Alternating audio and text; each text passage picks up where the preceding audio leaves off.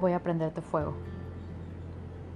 Voy a prenderte fuego, pero no, no será ese fuego nuestro que nos calentaba las manos en las tardes eternas, ni tampoco ese que nos prendió el cuerpo en aquel septiembre y excusó el frío.